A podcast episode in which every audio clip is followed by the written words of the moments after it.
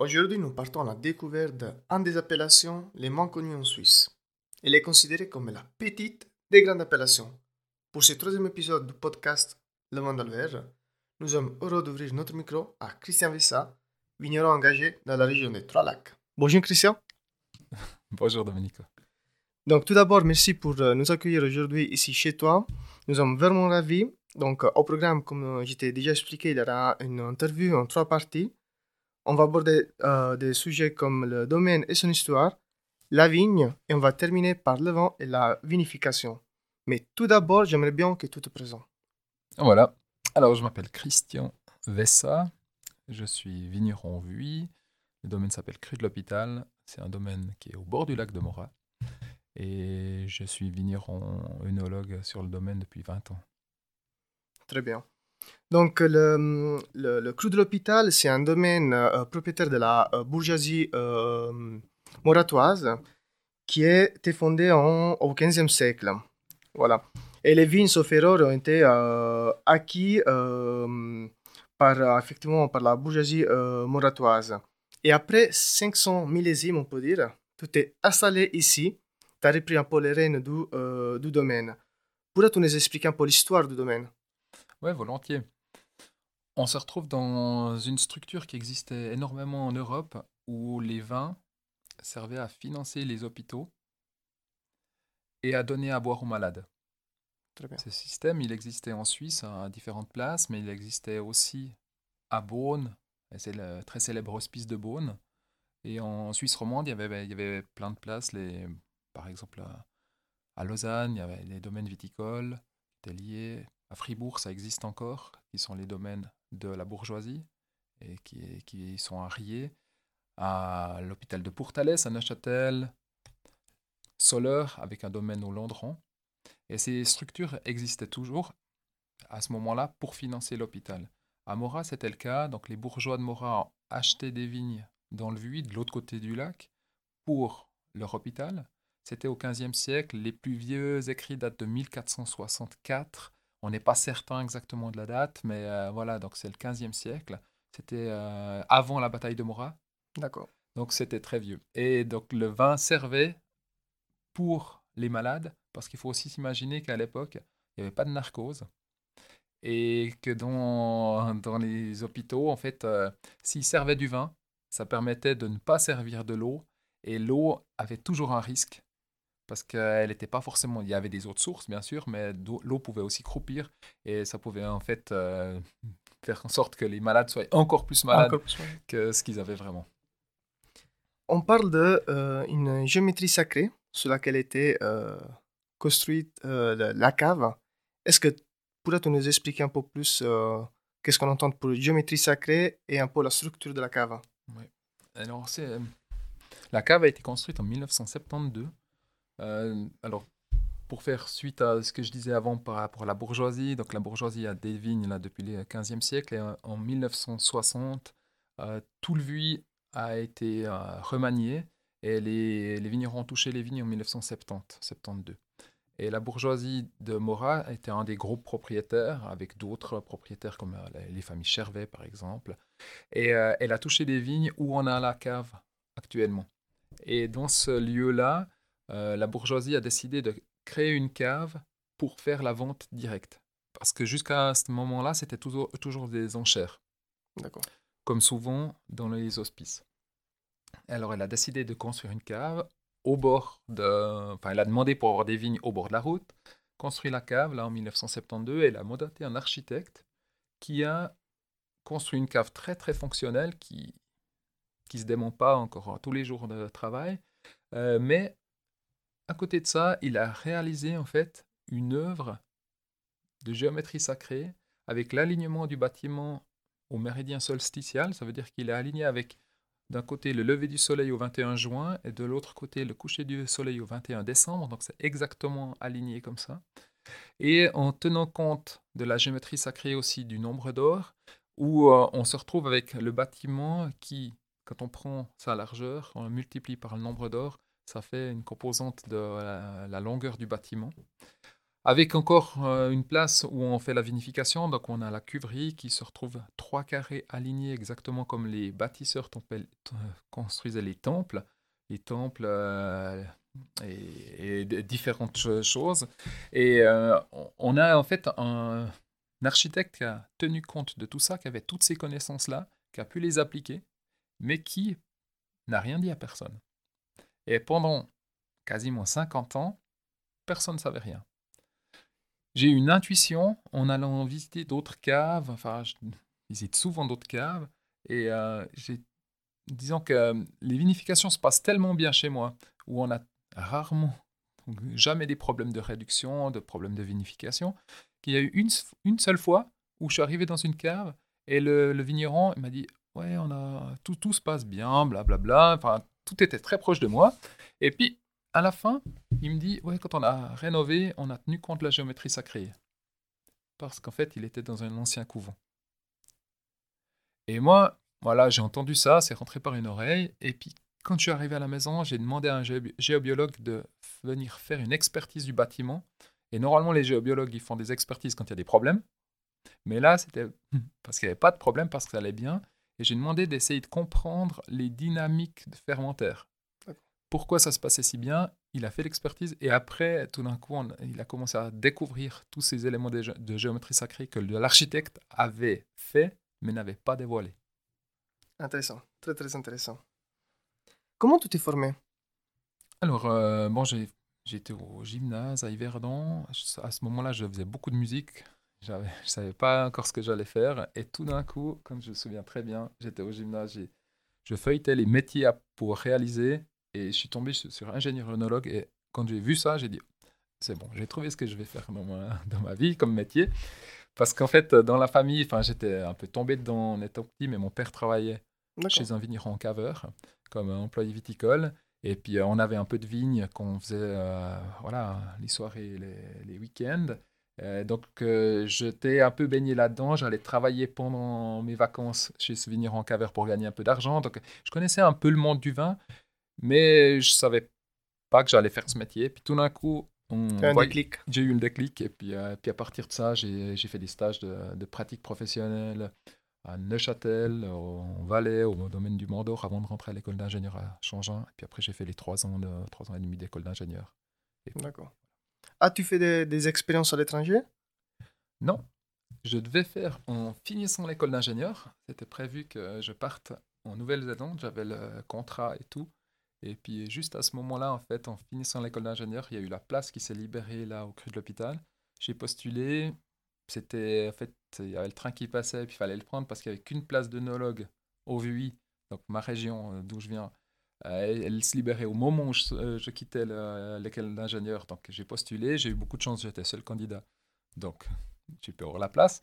Et puis j'ai laissé tomber le fait d'aller me former à l'étranger, mais je compense en travaillant maintenant à l'étranger, en m'occupant d'un domaine hein, en Bourgogne. Donc, tu as, repris ici la place d'énologue de, en 2002, sauf erreur. Comment s'est passée la transition entre toi et les anciens, si on peut dire? Alors, bon, euh, la cave avait été construite en 72. Ensuite, il y a eu un œnologue charismatique, venir un œnologue charismatique, euh, qui a fait euh, jusqu'en 98 avoir des soucis de santé à ce moment-là. Mais qui avait fait un vin qui a été champion du monde à Ljubljana. Et puis c'était le moment où il n'y avait qu'un concours, hein. c'était, c'était le grand concours. Hein. Donc en fait, il avait déjà fait du bon boulot. D'accord. Mais après, ça s'était un peu endormi. Euh, et puis ensuite, après, il y a eu une transition d'un œnologue qui a fait pendant trois ans. mais voilà, il s'était pas très bien entendu avec la bourgeoisie. Il a décidé de quitter à ce moment-là. Et quand je suis arrivé, en fait, j'avais la chance que c'était une belle endormie ce domaine. Il y avait vraiment beaucoup de choses à faire. Disons que qualitativement, il y avait un gros potentiel. Euh, et puis, euh, qui avait fait la transition, il avait permis de nettoyer certaines choses, de, euh, de, se mettre à plat. Mais il faut quand même penser que, voilà, maintenant, je dis, ouais, j'ai été engagé, j'étais tout seul, bah, c'était le cas. C'est peut-être plus forcément le cas si le poste revient au concours qu'il n'y ait qu'un candidat. Mais bah, il y avait aussi beaucoup de choses à nettoyer, c'est-à-dire qu'il y avait plein de bouteilles à, ah, déboucher. Il y avait plein de. Il y avait plein de, plein de choses à faire. Plein de choses à faire, des vignes à refaire avant la transition bio et tout ça, mais enfin, il y avait du job. Quoi. Parce qu'en 2012, effectivement, euh, la euh, certification des mètres pardon, est arrivée. Pourquoi tu as fait le pas vers la biodynamie? Qu'est-ce qui t'a poussé à faire la reconversion en biodynamie?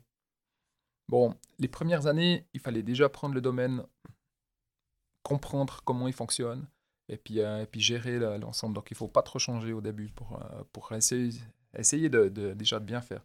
Et puis au fur et à mesure, bien sûr qu'on remarque que on peut s'améliorer sur le côté bio, parce qu'on était en production intégrée avec un minimum d'intrants déjà.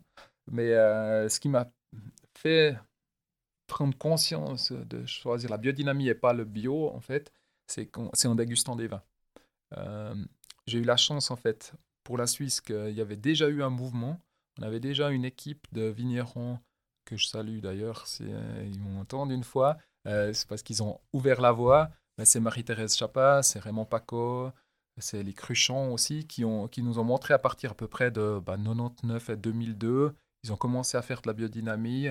Et puis, euh, moi, quand j'ai commencé en 2009, euh, disons que la voie était déjà un peu tracée. On savait que c'était possible en Suisse. Et puis, euh, et puis en dégustant leur vin, je trouvais que voilà, il y avait un côté filigrane, une certaine minéralité comme ça que je ressentais.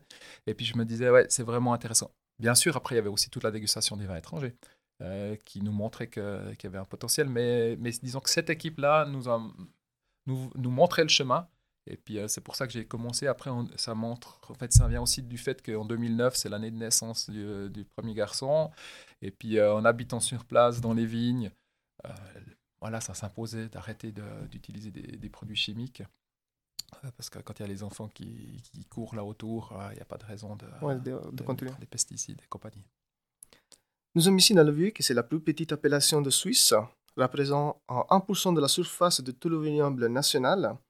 Tout travaille environ 12 hectares et les parcelles sont plus ou moins exposées sud-sud-est. Pourrais-tu nous expliquer un peu la différence entre les parcelles et les sols qu'on retrouve dans cette euh, appellation? Oui. On dit des fois que c'est la plus petite des grandes appellations, le Vuy.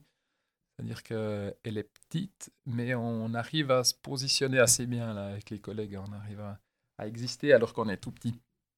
Maintenant, on se retrouve donc au VUI, c'est la région des Trois Lacs. C'est au bord du lac de Morat, le plus petit des Trois Lacs, avec une exposition, en fait, un, climat, une exposition générale qui se retrouve très proche de ce qui est des vignobles de Neuchâtel et de Bienne. Ce qui change par rapport aux vignobles neuchâtelois et biennois, c'est que nous, on est sur un sol de sable.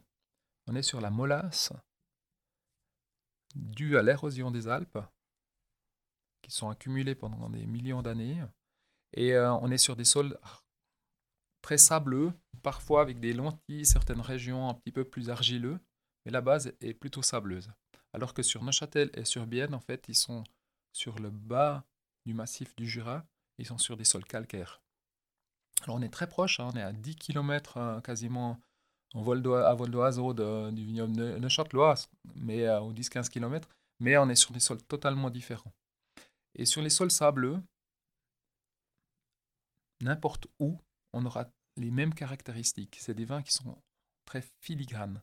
On a une expression de fruits toujours très présente, très pure. Par contre, on a assez peu de texture, de relief dans les vins.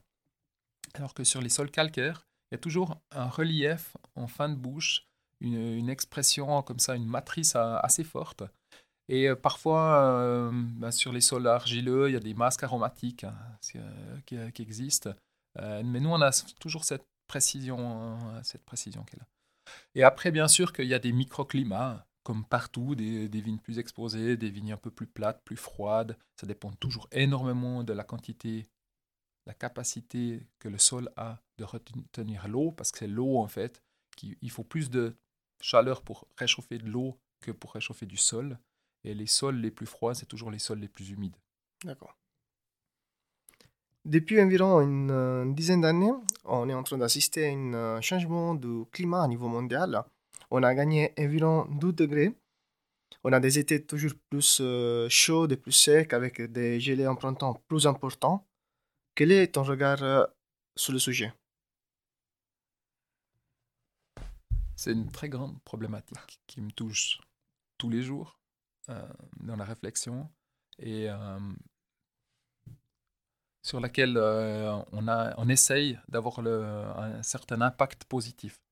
C'est-à-dire que je, vais parler après vraiment des influences du climat, mais euh, c'est très important pour nous comme producteurs d'être engagés pour changer le monde. C'est-à-dire qu'il y a énormément de gens qui consomment, mais très peu qui produisent. Et comme on est producteur, c'est très important de faire des actes tous les jours pour la biodiversité, mais pas seulement du blabla pour les réseaux sociaux, non, de faire d'être dans l'acte de, gérer en permaculture le jardin, les, vignes aussi dans cette direction-là, et d'avoir vraiment un impact tous les jours pour améliorer les choses. Parce qu'on peut améliorer, on peut replanter des, des arbres, ce qu'on fait, on peut faire énormément de choses pour amener de la vie. Parce que la biodiversité, c'est bien joli, c'est pas seulement le nombre maximum d'espèces, mais c'est aussi qu'il y ait des espèces qui, qui aient des conditions de vie. Et il faut favoriser les facteurs de vie. Et par rapport à, tous ces changements climatiques et sociaux, c'est très très important. Enfin, notre engagement, euh, on peut toujours faire plus, hein, c'est sûr, mais euh, c'est une question qui, a lieu, qui est l'enseignante qui est tous les jours là pour nous. Maintenant, pour les répercussions sur le vin, elles existent. On a remarqué, bien sûr, une augmentation de la maturité du raisin principalement sur le chasselas et le pinot noir, qui font que maintenant on peut faire des bons chasselas et des bons pinot noirs toutes les années, ce qui n'était pas le cas il y a 30 ans. Il y a 30 ans, 40 ans, on était quand même dans une région marginale pour la vinification et on avait des, on pourrait dire, des oscillations de qualité plus importantes que maintenant. Maintenant, on a un côté euh, très mûr, et puis il faut du raisin mûr pour faire du bon vin, ça c'est clair. Donc, euh, on s'est retrouvé, la région du Vuy, avec l'augmentation de température de ces 50 dernières années avec une amélioration qualitative. On a tiré bénéfice de ça au niveau de l'expression des vins. Par contre, on sait très bien que la suite est moins rose au niveau de l'équilibre végétatif de la vigne. Et tout ce qu'on peut faire, c'est d'éviter un maximum des stress. Et pour nous, il y a un axe absolu, c'est redonner de la vie dans les sols. Parce que s'il y a de la vie, la vie, elle va déjà pouvoir capter l'eau qui tombe quand il pleut et la séquestrer, la, conserver. La vie, elle donne du carbone. Quand on fixe du carbone dans les sols, c'est la meilleure chose pour limiter la quantité de CO2 dans, dans l'air. Et d'un autre côté, elle donne de la résilience, c'est-à-dire que s'il y a de la vie, elle va permettre de faire pousser certaines choses. Ben, un, couvert, par exemple, qui va pouvoir ensuite être roulé pour faire un, paillage, qui va éviter l'évaporation. Enfin, ce qu'on a besoin, c'est de la vie. Et pour favoriser la vie, alors on fait énormément d'apports de compost, de paillage, des choses comme ça qui, qui nous permettent en fait d'amener, d'augmenter le taux de vie dans les sols. Et c'est ainsi qu'on peut séquestrer du carbone ça sert à rien d'imaginer euh, qu'il faudra passer par des, des choses euh, incroyables de géo-ingénierie. Non, en fait, c'est simplement avec de la vie, de favoriser la vie partout où on peut et euh, de, de, de casser, on peut dire, cette idée d'une monoculture. Non, on fait de la viticulture sur un sol vivant. Très bien. Depuis de 2016, tu unifies également Bourgogne, dans le Mâconnais. Quelles sont les différences principales entre la Bourgogne et le Vuy? Alors, la Bourgogne est quasiment à la même latitude que le Vuy, assez proche. Ce qui change principalement, c'est la question de l'altitude. C'est beaucoup plus bas, ce qui fait que entre cette question d'altitude et le climat qui est un peu plus continental, c'est euh, une région qui est plus vite, où le raisin est plus vite mûr. Dans le Mâconnais où je vinifie, c'est une région qui est très basée sur le chardonnay. D'ailleurs, je vinifie au village qui s'appelle Chardonnay. Donc c'est c'est l'origine de, de, ce cépage. Et on a 90% de chardonnay et 10% de pinot noir. Qui change, c'est que le raisin est mûr plus vite. Ça me donne une certaine liberté de pouvoir faire les vendanges là-bas avant de commencer les vendanges ici. Ça, c'est super intéressant. Et ce qui est très intéressant, c'est que je disais qu'on a des sols sableux ici. Et là-bas, c'est des sols argilo-calcaires, de l'argile et du calcaire. Et entre le sable et l'argile, ben, c'est exactement les deux caractéristiques différentes. C'est-à-dire que l'argile, c'est quelque chose qui colle. Hein. quand on va dans les, vignes, on dit que les sols sont amoureux, ils se collent à nos souillés. Euh, en fait, ça colle énormément. Euh, donc, ça donne des vins avec plus de cœur de bouche, toujours. Et puis, le calcaire donne des reliefs, justement, final de, de bouche. Est-ce que ça donne des profils très, très différents où on a plus de relief acide Hein, on a une dynamique plus acide sur les vins. Et, euh, et puis, bah, c'est quelque chose qui, qui colle, qui, colle qui va très bien pour le chardonnay. Très bien. Au niveau de la vinification, quelle est ton approche? Tu vas vinifier en Bourgogne comme tu vas vinifier ici en Suisse? Il y a deux vinifications différentes? Non, le principe de vinification, pour moi, c'est minimum d'intervention. Tout se fait à la vigne. Alors, bien sûr, tous les vignerons disent la même chose tous les vignerons disent bon, tout travaille pour la qualité, ouais, tout se fait à la vigne. Mais euh, moi, je n'applique pas la même chose que les autres. C'est-à-dire que on presse, on clarifie. En Bourgogne, il n'y a presque pas besoin de clarifier parce qu'on veut le plus trouble possible. On fait la clarification et ensuite on laisse faire la nature. Levure spontanée, ça c'est euh, clair, des, des, deux côtés. Hein. Et ensuite, élevage sur lit total, sur les grosses lits. Pas de transvasage. D'accord. Mais pour arriver à ça, il faut très bien gérer la turbidité, c'est-à-dire le trouble du mou, en fonction du millésime, la maturité, et surtout en fonction du type de cuve et de la durée de l'élevage. Et si on arrive à bien intégrer ça, ça veut dire que pendant les vendanges, il faut être très très vite, euh, bien réfléchir qu'est-ce qu'on met où, avec quelle turbidité. Et si on arrive à bien gérer ça, le vin, on le touche plus jusqu'à la mise. D'accord. Et quand on dit minimum d'intervention, c'est minimum d'intervention, c'est-à-dire que sur des vins que j'appelle classiques, mais ils sont d'émetteurs, hein, chez nous les classiques, euh, sur les vins classiques, c'est un apport de soufre le plus tard possible. Et sur les vins nature, même pas d'apport, mise en bouteille sans filtration. Donc euh, c'est c'est vraiment un minimalisme de cave. Alors on pourrait dire que je suis flemmard, je l'accepte, mais parce que s'il y a une magie qui existe, c'est quand le raisin se crée à la vigne. Ça, il n'y a personne qui arrive à faire. C'est que la nature qui donne. Et la vibration qu'on a dans le raisin et qu'on arrive après à transmettre dans euh, le vin, toute cette vibration, elle peut se passer au mieux si l'intervention humaine est la plus faible. C'est exactement le contraire de l'œnologie moderne qui veut en fait enlever tous les défauts. Et nous, bah, il y a des fois des caractéristiques qui sont peut-être pas parfaites, mais qu'on veut garder pour donner du relief au vin.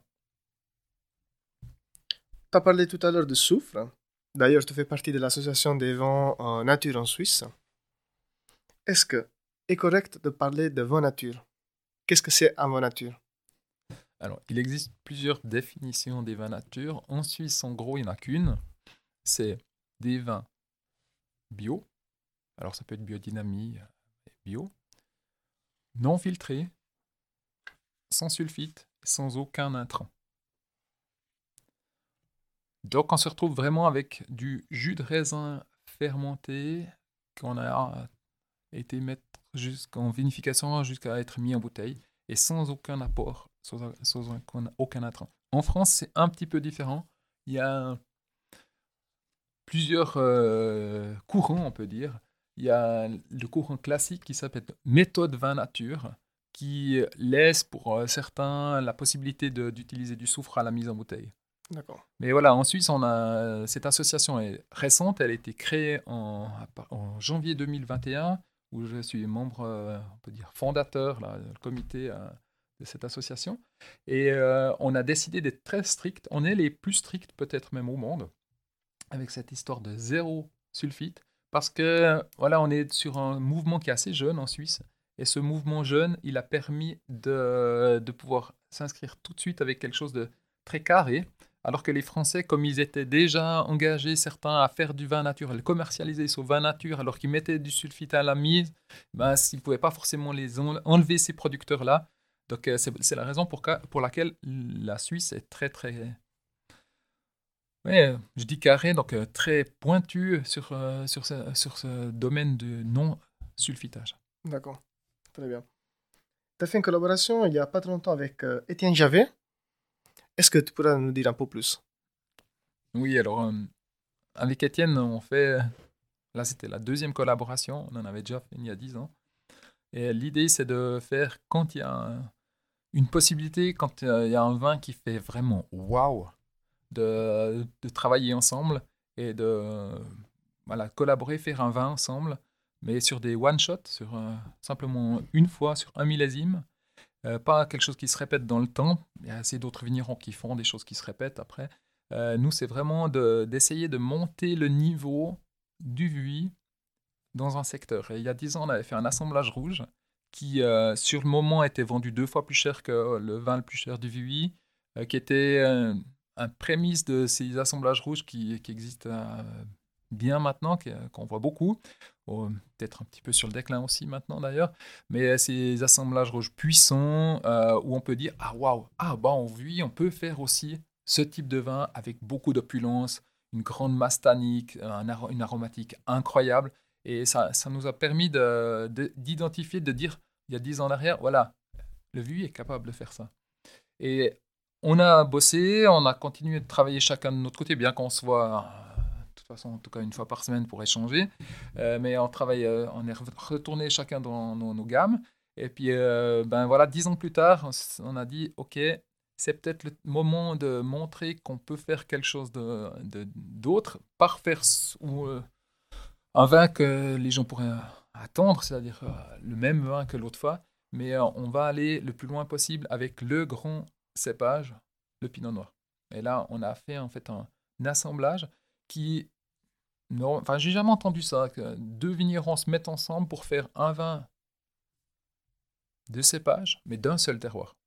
D'accord. C'est-à-dire qu'on a fait du pinot noir de mur. Nous avons les deux dans nos gammes du pinot noir de mur. On a fait des essais là, et avec le millésime 2018, qui était un grand millésime euh, de maturité comme ça, on a remarqué en fait que la composition entre son vin et mon vin permettait d'avoir un vin qui avait encore plus de relief et qu'on pouvait élever plus longtemps. Et on l'a élevé encore euh, pendant quasiment une année en tronconique, en cuve de, de macération. Euh, et on a réussi en fait à, lui donner encore un grain supplémentaire.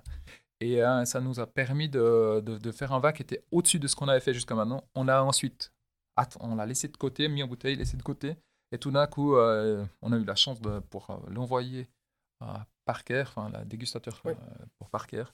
Et, euh, et puis euh, le vin qui n'avait pas d'étiquette, rien du tout, a vraiment touché le, dégustateur. Et une fois que les résultats sont sortis, bon, on a compris que voilà, avec 94 points, c'était le plus haut pointage qu'un vin fait dans la région. On n'a jamais fait autant haut. Et ça nous a donné l'idée de le commercialiser, de le lancer à ce moment-là. Très bien, bravo. Félicitations. Est-ce qu'il y a un de tes vents qui t'a le plus surpris? Alors, ouais. Le plus marqué Et pourquoi? Alors, le plus marqué, pour moi, enfin, c'est le naturé. Le naturé, c'est un vin nature. Et chez nous, les vins nature portent les anciens noms des cépages. Alors, Alois, c'est l'ancien nom du chasselas dans la région des Trois Lacs. Notre chasselas nature s'appelle Alois. Et Naturé, c'est l'ancien nom de la famille des traminaires savaniens. Alors, on a appelé le, le traminaire nature naturé. Et ce vin, c'est celui qui m'a le plus surpris, c'est qu'en fait, il a fait une troisième fermentation qui, dans l'œnologie moderne, est un problème. C'est une transformation en fait de sucre en acide lactique. Et c'est juste incroyable parce que autant euh, on peut avoir une vision négative de cette fermentation-là, que dans ce cas de figure, on découvre qu'il se passe quelque chose de magique. Ce truc magique, c'est que le léger sucre qu'on a, s'il est fermenté par certaines bactéries, pas n'importe lesquelles, mais certaines bactéries, on peut avoir une production d'acide lactique sans production d'acide acétique, donc de vinaigre. Et là, on a en fait un vin qui devient terriblement traçant en bouche. On a cet acide lactique qui vient renforcer la structure acide du vin et on a une aromatique complètement folle. Et c'est arrivé naturellement la première année, euh, sans que. Enfin, j'ai suivi la chose, puis, puis après, j'hésitais, mais pour finir, oui, on l'a mis en bouteille. Et puis c'est un vin qui fait waouh, vraiment. Et la deuxième année, c'est arrivé, enfin, j'ai essayé de provoquer, ça s'est bien passé. Et puis là, maintenant, il est en cours de réalisation, le, millésime 21. Euh, et donc, euh, il y a vraiment quelque chose qui se passe. Et ce qui est super intéressant, c'est que ça fait une révision de l'œnologie. Dans le sens où, euh, oui, il y a deux fermentations, mais ah ben non, là, il y en a trois. Et cette troisième fermentation, c'est la même fermentation qu'on a dans la choucroute, on a le sucre du chou qui se transforme en acide lactique et qui fait la conservation de, du chou. Et là, c'est la même chose, on a cet acide qui va être produit, le sucre qui est transformé en acide lactique et qui fait de la conservation. Et quand on regarde ce vin qui est nature, donc qui n'a jamais vu de soufre, et qu'on le laisse pendant une semaine, on peut le déguster tous les jours pendant une semaine, le vin il bouge pas. C'est incroyable. Et c'est, c'est la magie, dans le sens où les vins nature, normalement, c'est leur faible. Côté faible, c'est de se dire ah, est-ce qu'on va pouvoir les garder? Eh bien oui, là, sur un vin qui est ouvert, pas de problème, on peut le garder. Donc après, ça, nous, ça augure d'un potentiel de garde sur une bouteille fermée d'une trentaine d'années. Carrément. C'est incroyable. Et là, enfin moi, c'est ce que ce qui m'intéresse, c'est que moi, je suis assez scientifique hein, dans la euh, démarche comme, comme je travaille. Et là, on, il a fallu un petit moment pour, euh, pour réussir à comprendre aussi les, les, quantités de sucre qu'il faut pour quantité d'acides qui vont être produites. Mais, euh, mais c'est la révolution. Mais du coup, cela, ça veut dire qu'il euh, y avait un peu de sucre résiduel oui. à la fin de la deuxième euh, fermentation. Ce qui est assez souvent le cas, enfin possible avec un traminaire, parce qu'on se retrouve toujours avec des potentiels d'alcool haut au vendange. Et puis euh, voilà, on a des fois un tout petit peu de sucre. Et, il nous faut des, des, quantités très faibles, mais un tout petit peu de sucre qui va pouvoir se, se transformer. Faire démarrer cette Mais la plupart des vignerons, ils ont hyper peur, parce que quand il y a un peu de sucre, eh bien, il se passe une fermentation enfin, fructolactique, on l'appelle comme ça, le sucre fructolactique, hein, mais avec ça, il y a une production d'acide acétique. Mais si on a des bactéries qui sont homo-fermentaires, on n'a pas cette production-là. Mais voilà, on est, on, est, on est dans des détails, mais en fait, c'est complètement biologique. Hein. Il n'y a, rien, il y a aucun apport. C'est les bactéries qui sont là. Mais c'est juste génial quand on arrive à, à toucher ça parce que parce qu'on c'est comme une nouvelle voie qui s'ouvre. C'est clair, c'est clair ça te, fait quoi de penser que euh, tu vas vinifier environ 40 millésimes? Un vigneron, dans toute sa vie, il va vinifier quoi? 40, 45 millésimes au maximum. C'est quand même euh, incroyable d'un côté. Un boulanger, il peut faire du pain tous les jours. Un brasseur, il peut brasser de la bière tous les jours s'il veut. Un vigneron, non. Il fait du vin une fois par année. Oui. C'est clair que on a, quand on, est, on sait cela, on se rend compte de l'importance de l'expérience. Alors les vignerons plus âgés disent ah là l'expérience c'est super important, c'est ce qui fait que.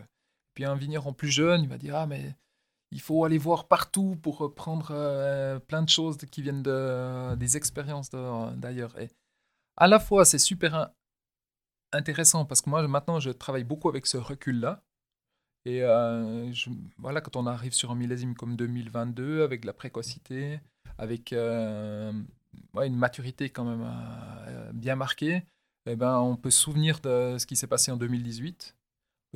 Moi, je peux me souvenir de ce qui s'est passé en 2003, parce que c'était mon deuxième millésime, mais j'étais déjà complètement dedans, puis c'était hyper chaud. Alors, c'est un, avantage, mais il ne faut pas oublier qu'il faut aller chercher ailleurs aussi des informations. C'est pas seulement, ouais, j'arrive à mon 30e millésime, euh, j'ai tout vu. Ben non, on n'a jamais tout vu. Et puis on apprend encore toujours plus des échanges avec euh, les collègues ou euh, les autres régions. Et voilà, c'est important d'avoir cette expérience en soi. Et puis c'est encore plus important d'être ouvert. Qu'est-ce que qu'est-ce que c'est pour toi, pardon, un grand vent? Comment tu vas identifier un grand vent? Alors, on parle souvent d'une question d'émotion, il faut avoir de l'émotion. Alors pour moi, un grand vin, il a de la complexité. C'est-à-dire quand on le prend au nez, on a une multitude d'arômes différents qui, sont où c'est harmonieux. Il ne faut pas que ça aille dans tous les sens, mais, mais on a une complexité et souvent, euh, ben ça peut, ça arrive en fait au bout de quelques années. Sur, quand on est sur des vins de fruits, on n'arrivera jamais à avoir pour moi un grand vin parce qu'il n'y a pas de complexité, il y a une expression de fruits qui est marquée. Donc hein, c'est plutôt sur un vin d'une entre 5 et 10 ans qu'on peut commencer à sentir la, question du grand vin. Et après, dans la bouche, c'est la, même chose, c'est qu'il faut une complexité. Et pour savoir cette complexité, il faut avoir une structure. Alors ça peut être une, structure de tanin euh, sur les vins rouges, mais ça peut exister aussi sur les vins blancs, la structure de tanin. Il faut un équilibre entre l'acidité, le gras, et toutes ces choses-là, elles se composent, elles n'arrivent pas par hasard. C'est-à-dire que oui, euh, dans le sens où si on a un grand terroir, ça peut se produire, mais euh, mais il y a quand même souvent une recherche esthétique derrière pour, pour y arriver de la, la, part du vigneron. Mais comme je disais au début, c'est il faut de la complexité qui s'acquiert avec le temps. Donc pour moi, un grand vin peut être quasiment que un vin de garde. Si on est sur un vin qui, qui s'éteint tout de suite parce qu'il est sur le fruit, puis le fruit décline et puis il n'y a plus rien, ben non, ça peut jamais. En fait, il y a, la notion de grand vin est liée avec la garde du vin. Il n'existe pas de grand vin sans garde de vin. Et c'est un peu aussi le projet de Mémoire des vins suisses. C'est de montrer le potentiel de vieillissement des vins suisses. Parce que, parce que des jeunes vins, c'est jamais des grands vins. Ça peut être des vins explosifs, oui, ça peut être incroyable la, dynamique qui sont dans l'arôme, la texture de bouche. Mais ça s'arrête là. Euh, si on veut un grand vin, il faut du relief derrière, il faut de la profondeur, il faut une des aromatiques qui correspondent entre le nez à la bouche. Enfin, il y a tellement d'autres choses qui arrivent que c'est difficile à décrire le grand vin. Mais le grand vin, pour moi, c'est la complexité. Tu as évoqué euh, le mot terroir et grand terroir. Qu'est-ce que c'est pour toi un grand terroir? Alors, normalement, un grand terroir, c'est un terroir sur lequel, si on fait rien, on arrive à faire un super vin. C'est-à-dire qu'il donne en fait directement toutes les clés du vin. Mais il n'y a pas beaucoup de vignerons qui font rien. Maintenant, le grand terroir, euh, en fait, c'est un équilibre où la plante, elle peut pousser on pourrait dire, sans être trop stressée, et qu'elle peut euh, créer, générer un raisin sain. Et ce raisin sain, en fait, en vinification, en laissant le, processus naturel euh, se faire, il est suffisamment équilibré, il n'a pas des trop grosses baies, donc il n'est pas dilué, par exemple. Et la nutrition qui se fait par les racines sur ce grand terroir, elle est suffisamment, il est suffisamment vivant, donc il y a, le potassium, le phosphore qui rentre, le magnésium, tous les oligo-éléments qui vont faire que les levures, quand elles vont travailler, elles, seront, elles auront été nourries et elles vont pas développer de mauvais arômes. Et c'est là, en fait que, c'est intéressant. Les grands terroirs, c'est des terroirs qui donnent naturellement tout au raisin pour que le raisin puisse passer par l'étape des levures pour se faire transformer et ensuite être dans un équilibre euh, très intéressant. Mais après, il y a quand même une question d'élevage. C'est-à-dire que si on ne donne pas de l'élevage à, un vin, on n'a pas la complexité. C'est très rare en fait d'avoir un vin qui est suffisamment complexe simplement par un élevage en cuve, inox ou en métal, et puis qu'on ait cette complexité, cette facilité de passer l'épreuve du temps tout en gagnant en complexité. Ça existe, hein. je ne dis pas que ça n'existe pas, mais mais euh, la plupart des grands vins passent par une question d'élevage pour donner de la complexité ces arômes secondaires, hein, parce que les arômes primaires, c'est les arômes du raisin et de la fermentation. Euh, et puis ensuite les arômes secondaires qui sont dus à la vinification. Et puis ensuite, avec le temps, gagner les arômes tertiaires qui sont les arômes d'évolution, de maturité. Et euh, la complexité vient en fait par cette triple, cette combinaison triple des primaires, secondaires et tertiaires. Très bien. On arrive à, cette, euh, à la fin de, cette, euh, de ce troisième épisode, pardon. Je te remercie infiniment pour le temps que tu m'as dédié, tu nous as dédié. Mais avant de te quitter, j'ai encore deux questions. Si je dois interviewer quelqu'un en, Suisse, un vigneron ou quelqu'un qui fait partie du monde euh, viticole suisse, qui je dois interviewer selon toi? Alors, Cédric Besson-Strasser, très intéressant en Suisse allemande. Je trouve que ben, a une, approche euh, bon, assez proche sur la, la question de, du bio, la biodynamie, tout ça.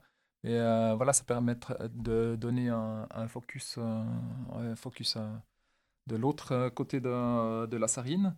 Et puis après, au Tessin, pour, pour, avoir les trois régions comme ça, Paolo Isini, qui, qui fait des vins avec avec son épouse des, euh, des, grandes puretés. Et en fait, moi, j'aime bien les vins très précis, très, très fins. Et voilà, je donnerai ces deux noms. Est-ce que tu as un livre à nous conseiller? Un livre? Un livre, oui. Oui. Euh, L'incroyable histoire du vin. Euh, je crois que ça s'appelle comme ça, qui, qui, est sorti dernièrement là, mais j'ai, enfin, je l'ai un livre de chevet ces, ces temps, mais je sais plus maintenant de qui, je l'ai pas sous la main. Mais l'incroyable histoire du vin, euh, c'est une bande dessinée euh, qui relate vraiment très très bien toute, toute l'histoire depuis, la... depuis le début du vin. Et c'est un, un, super document. Très bien. Merci beaucoup. Merci encore. Je te souhaite un bon week-end. Merci. Merci beaucoup. À tout le monde aussi. Avant de vous quitter, quelques petites informations. N'hésitez pas à nous contacter si vous êtes vigneron, caviste, énologue et vous voulez participer à notre podcast. N'hésitez pas également à parler du podcast autour de vous, à laisser 5 étoiles sur Apple Podcast et Spotify. Suivez-nous également sur LinkedIn et Instagram. Merci beaucoup pour votre confiance et à tout bientôt pour un nouvel épisode.